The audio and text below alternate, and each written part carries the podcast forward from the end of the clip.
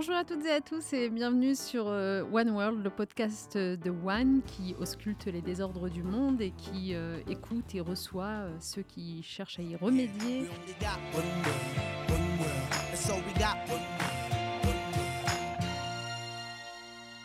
On est à nouveau aujourd'hui avec euh, Cyril Dion. On l'était déjà euh, pour l'épisode précédent, mais vous le savez, on a décidé d'en faire deux parties. Donc c'est la partie 2. On avait tellement de choses à lui dire et, à l'écouter nous raconter. Donc euh, Cyril, à nouveau, mille merci d'être parmi nous. Pour rester sur cette jeune génération qu'on va appeler la génération de demain. Il y a une chose qui me frappe souvent, c'est que malgré tout, moi, je vois une espèce de, pas de schisme, mais de différentiel social. Mhm. Euh, il y avait un papier, je ne sais pas si vous l'avez vu récemment dans Le Monde, qui raconte le blues de la défense, donc euh, des activités qui sont hébergées à la défense et euh, dans lesquelles plus personne ne veut aller bosser mhm. parce que pour les jeunes générations, aller bosser à la défense, c'est plus du tout ça. et il se trouve que la conclusion du papier, c'était de dire bah, finalement, en fait, dans ces entreprises-là, on recrute encore désormais, mais chez les jeunes issus des quartiers populaires mhm. et qui mhm. se voilà, qui sont plus mus par un sentiment d'urgence à subvenir à leurs besoins, etc., et qui ont peut-être moins ce type hmm. d'interrogation permanente sur le sens. Euh, euh. donc, est-ce que c'est quelque chose auquel vous assistez? Parce que vous avez dû faire, j'imagine, plusieurs fois le tour de France avec ce film, avec les livres. Est-ce que vous avez vu une différence entre les catégories sociales des jeunes générations? Bah, Oui, c'est sûr. Hmm. Non, mais enfin, de toute façon, moi j'ai passé vachement de temps. Euh, dans les marches et les grèves pour le climat des, des plus jeunes là, à partir de 2018. Et je l'ai fait en France, euh, en Belgique, en Suisse, en Angleterre, euh, en Espagne.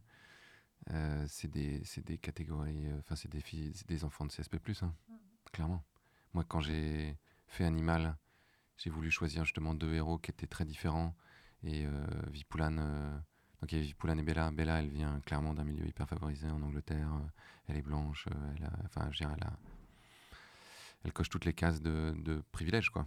Et Vipulan, euh, il est. Euh, ses deux parents sont sri-lankais, euh, ont émigré en France.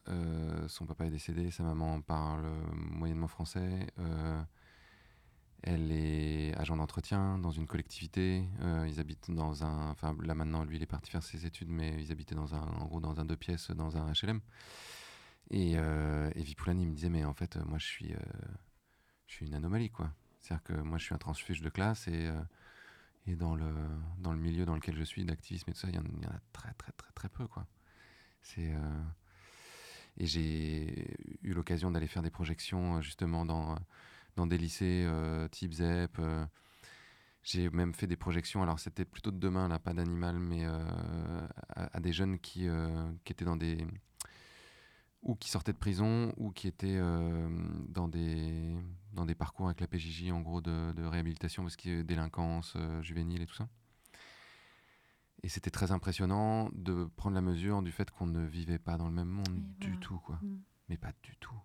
Pas du tout la même culture, pas du tout les mêmes références, connaissait pas les mêmes trucs. Pas les mêmes urgences aussi. Pas les mêmes urgences. Mais, mais même en termes de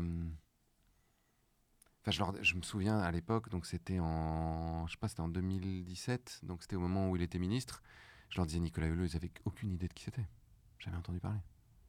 Il était ministre quand même. Et puis, hmm. euh, enfin, c'était une, star de la télé, machin. Donc, euh, jamais, jamais, jamais entendu parler. Et, euh, et, je voyais bien qu'en fait, du coup, j'ai essayé d'attirer la, la, conversation et ça les intéressait. Hein, ça n'empêchait pas. C'est juste qu'ils ont, ils ont, ils, ils n'ont pas tellement accès à ce genre de discussion. J'ai été faire une projection d'animal dans un centre, alors là, c'était pas des jeunes, mais un centre d'hébergement pour les sans-abri, c'était passionnant aussi. Euh, parce qu'il y en avait plein qui étaient euh, extrêmement conscients que, euh, qui me disaient, mais si on résout pas ce problème-là, en fait, on résoudra pas nos problèmes non plus. Parce qu'en fait, si on est sur une planète en gros qui devient invivable, s'il y a du plastique partout, de toute façon, même nous, on va être dans une situation terrible. Là où d'autres me disaient, mais pourquoi vous nous montrez ça? Nous, notre urgence, c'est pas ça. Notre urgence là, c'est de manger. Euh. Et c'est vrai que quand, euh, quand j'ai discuté avec les jeunes, j'ai essayé de les, les emmener euh, plutôt dans des discussions sur le sens, justement, c'est-à-dire, bah, oui, mais vous, en fait, est-ce que ça, ça vous préoccupe? Et, et, si ça vous préoccupe pas, qu'est-ce qui vous préoccupe? Et qu'est-ce que vous avez envie de faire, vous, dans votre vie Et c'était très impressionnant. Je me souviens des jeunes, par exemple, qui étaient en, centre de détention. je disais, mais toi, par exemple, ton but dans la vie, c'est quoi? Et ils me disaient, c'est de gagner de l'argent. le plus possible, un max.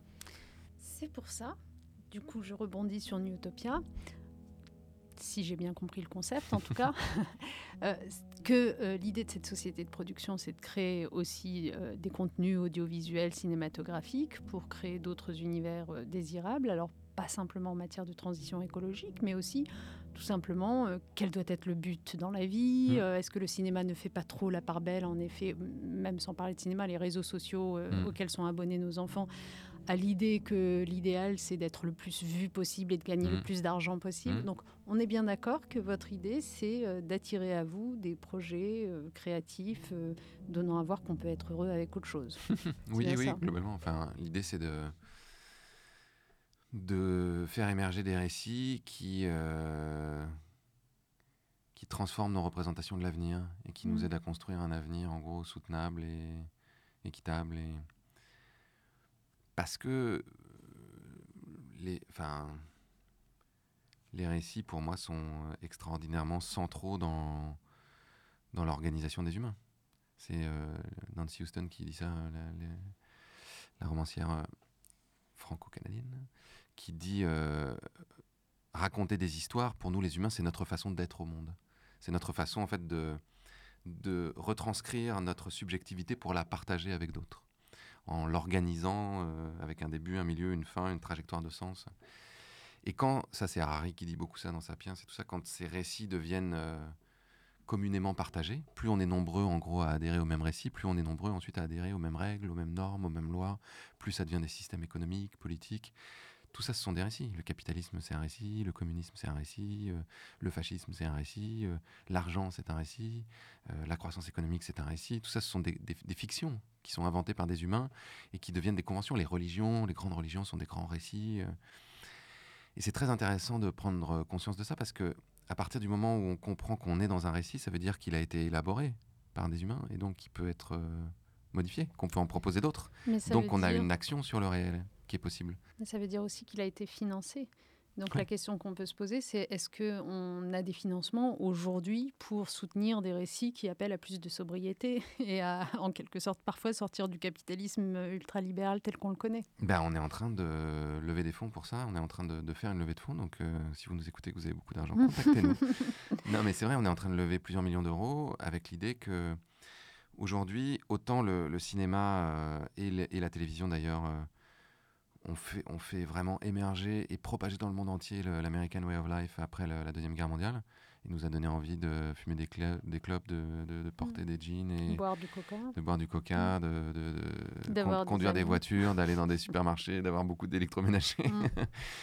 et, euh, et ben aujourd'hui, on a besoin que, d'une certaine manière, l'ecological way of life, à tous les sens du terme, c'est-à-dire qu'il soit social ou écologique ou euh, dans l'égalité euh, des gens euh, puisse être porté par des grands récits et par des héros et par des figures et par des acteurs et des actrices. Euh. Ça ressemblerait à quoi l'écological way of life? Bah, C'est en gros quelque chose qui s'inscrit dans le... C'est un peu la théorie du donut, quoi. Qu'il faut rester dans les limites planétaires euh, en haut et sur le plancher social en bas.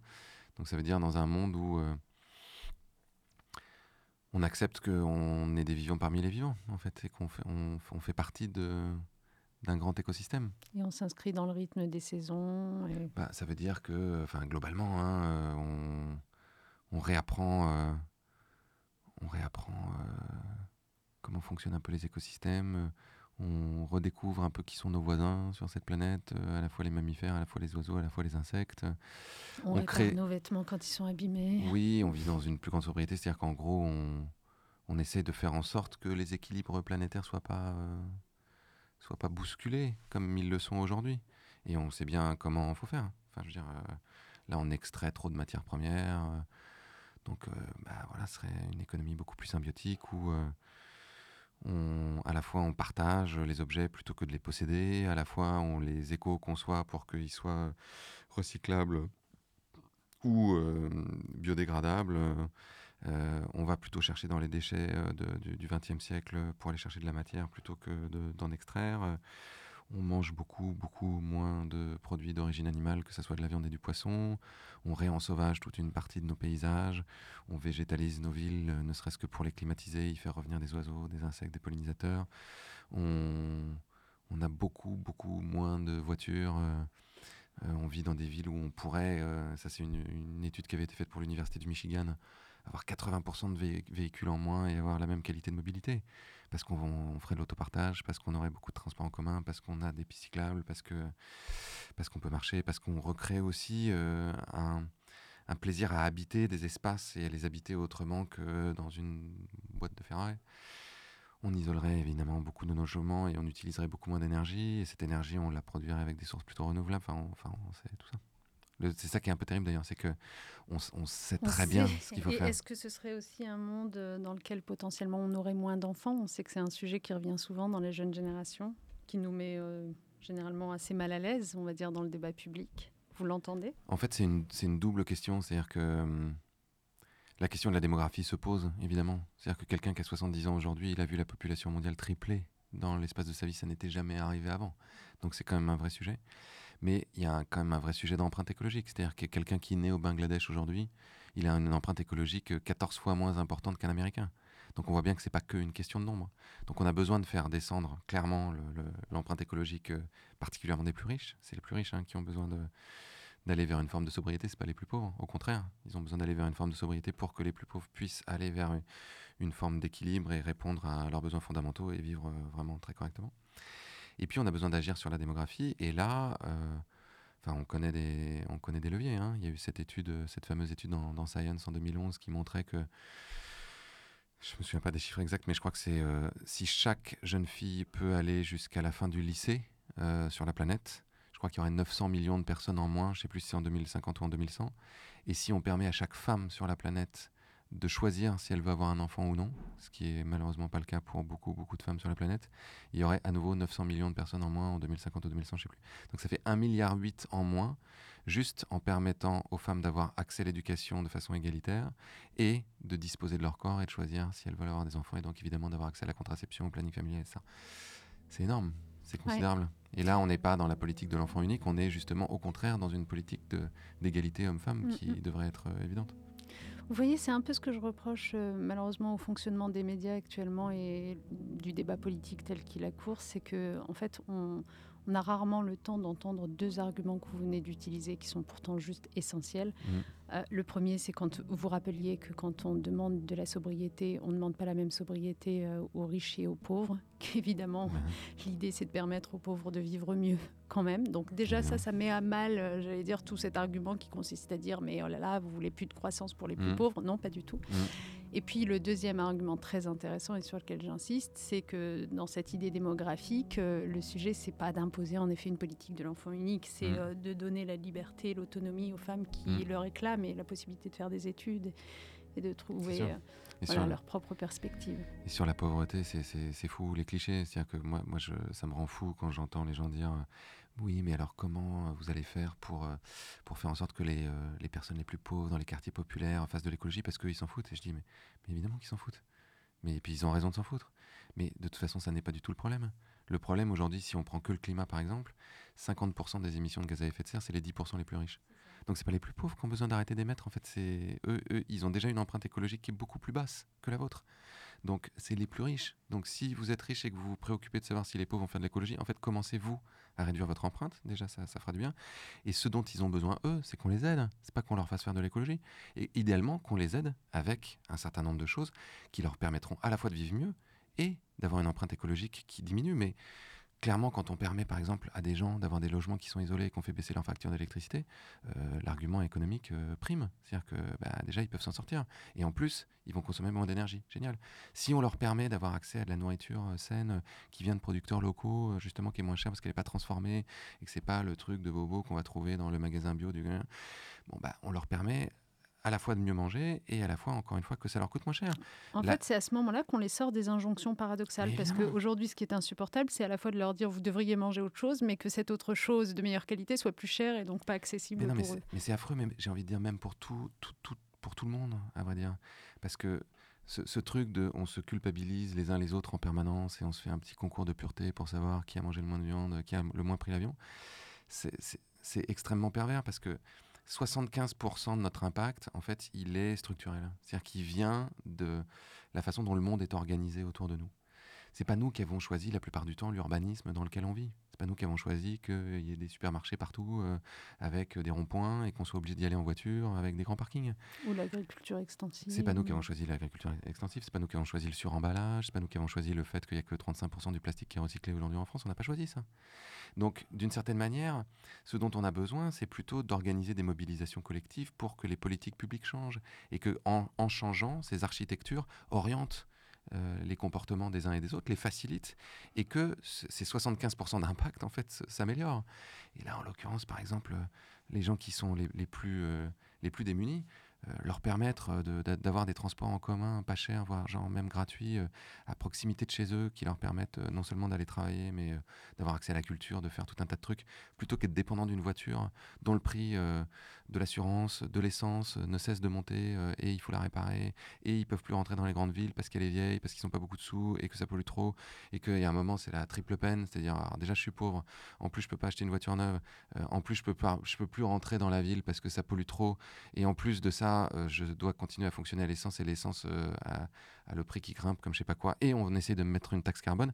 Et après, on s'étonne qu'il y ait les gilets jaunes. Bah oui, en fait, c'est un peu logique. C'est pas des politiques publiques intelligentes, ça, si on veut vraiment faire de l'écologie. Et du coup, une fois qu'on a entendu tout ça, on a envie de vous demander, mais alors pourquoi ça n'a pas marché la convention? Citoyenne sur le climat Mais ça, mais en fait, ça, mais non, mais ça, ça a marché d'une certaine façon. Bah ouais. Hmm. C'est-à-dire qu'en fait, ce qui a marché, et ce qui est extraordinaire dans cette initiative, et qui était la raison pour laquelle je l'ai proposé à Emmanuel Macron, hein, c'est-à-dire que quand je me suis retrouvé dans son bureau, je me suis dit, mais à quoi ça va servir de faire ça? Et je me suis retrouvé dans son bureau parce qu'on avait fait les marches pour le climat, parce qu'on avait fait l'affaire du siècle, euh, et qu'il y avait les gilets jaunes, et qu'il y avait une espèce de rapport de force, et que eux, à ce moment-là, ils étaient un peu tremblants, qui disaient, euh, comment on sort de là? Et qui voyaient bien que le grand débat, ça allait pas suffire, et que nous, on leur avait dit, mais c'est du, c'est pas ça euh, de, de, faire participer les gens. Et donc, quand j'y suis allé, euh, j'avais préparé tout mon argumentaire et j'avais préparé non seulement les études qui lui montraient la gravité de la situation, le tempo, que ça allait très vite, euh, je lui avais aussi montré les, les éléments qui, euh, que les cabinets de conseil avaient développés, qui avaient essayé de transcrire l'objectif de rester sous 1,5 degré dans la politique publique française. Et donc, par exemple, il y avait un cabinet qui s'appelle BL Evolution qui avait fait des projections, donc qui avait montré qu'il faudrait réduire de 50% le nombre de voitures en circulation. Je dis ça, ça va, être, euh, ça va bien se passer, ça. Hein. Ah Quand vous allez proposer ça aux prochaines élections, hmm, très populaire cette mesure. Il, disait qu'en gros, il fallait passer de 90 kg de viande par personne et par an à 25. Donc très populaire aussi. La bonne viande, le bon vin, tout ça. Euh, qu'il faudrait tellement réduire nos voyages en avion que euh, eux, ils proposaient de faire une tombola chaque année avec 500 000 billets. Pour autoriser des gens à voyager. pour tirer au sort qui mm. allait pouvoir prendre l'avion. Mm. Et donc j'ai dit à Macron, je lui dis mais soyons enfin honnêtes, vous savez, et je sais, que vous ne ferez jamais ça. Vous le ferez jamais. Parce que d'un point de vue électoral, ça serait se tirer une balle dans le pied, parce que ça va à l'encontre d'intérêts économiques qui vous ont parfois porté au pouvoir, ou que vous allez défendre pour, des, pour des soucis de compétitivité par rapport aux autres pays, euh, protéger votre économie, votre industrie, votre truc, votre machin. Donc vous ne le ferez pas. Et si vous essayez d'imposer des trucs aux gens, genre euh, la taxe carbone ou je ne sais quoi, à chaque fois ça va péter, à chaque fois. Donc la seule solution, c'est de en fait, de recréer ce qui nous manque, en fait, cruellement. Et qui, et qui, est. Mais en fait, c'est qu'on est un espace démocratique dans lequel tous ensemble, on puisse faire une sorte de constat de la situation, de constat partagé, parce que ça, ça commence par là, la démocratie. C'est déjà être tous d'accord sur la situation et que tous ensemble, on puisse élaborer des solutions qui, qui nous conviennent, avec lesquelles on peut vivre. C'est encore une fois, c'est mon expérience du forum ouvert. Le forum ouvert, c'est comme ça, en fait. C'est que les gens travaillent sur les sujets qui les passionnent et ils, élaborent des solutions qui seront capables eux-mêmes de mettre en œuvre. Et là, c'était ça l'idée. C'est les conférences de consensus, en fait. Oui. C'est un peu la même idée. Il y, a, des, morceaux de la méthodologie qui, qui, diffèrent, mais il y a quelque chose de ça. Et ce qui a marché, c'est qu'on a vu que des gens tirés au sort, qui étaient représentatifs de l'ensemble de la diversité de la population française, à la fois géographique, à la fois sociologique, à la fois ethnique, enfin tout. Quand on leur donnait la responsabilité, on leur donne les clés du camion en leur disant le camion, c'est pas une super belle métaphore pour, euh, pour, le changement climatique, mais on leur donne les clés du, du pédalo. du pédalo. non, mais qu'on leur dit voilà, En fait, on vous, on, vous donne la responsabilité d'élaborer un plan. Et on vous donne la possibilité de vous faire une idée justement commune de ce qui se passe. On vous donne la possibilité d'interviewer tout le monde. C'est-à-dire tous les gens que vous aurez besoin d'interroger, vous, vous pourrez les interroger et d'élaborer ensuite des propositions. Et eh bien, les propositions qu'ils font, après neuf mois de boulot, elles vont plus loin que ce que tous les gouvernements ont fait depuis 30 ans. Ça fait réfléchir quand même. Quand on entend mm. en permanence les responsables politiques dire mais les gens ne sont pas prêts. On va pas le faire parce que les gens ne sont pas prêts. Mais en fait, les gens ne sont pas prêts à ce qu'on leur impose des choses. Mais en revanche, ils sont prêts, si on leur propose de participer, à mm. élaborer des solutions. Et qu'est-ce qui n'a pas marché? Ben, Ce qui n'a pas marché, c'est qu'en fait, Emmanuel Macron n'a pas tenu son engagement. Il n'a pas tenu sa promesse. Il avait dit qu'il ferait passer les mesures sans filtre, que toutes les mesures qui étaient formulées euh, comme des textes de loi, ce qu'on avait fait, parce qu'il faut quand même se rendre compte que ces, 150 citoyens, ils ont fait un travail de fou mm. avec des experts qui les ont aidés à élaborer les bonnes mesures, à voir l'impact, à les chiffrer, des économistes qui leur ont dit comment ça pouvait se financer. Donc on savait comment les financer, on savait ce qu'il fallait faire, on connaissait l'impact. Et on a traduit avec des juristes qui nous ont aidés on a traduit sous forme de texte de loi pour que ça puisse aller directement à l'Assemblée euh, euh, si c'était nécessaire. On a vérifié la constitutionnalité d'un certain nombre de, mesures justement qu'on proposait au référendum.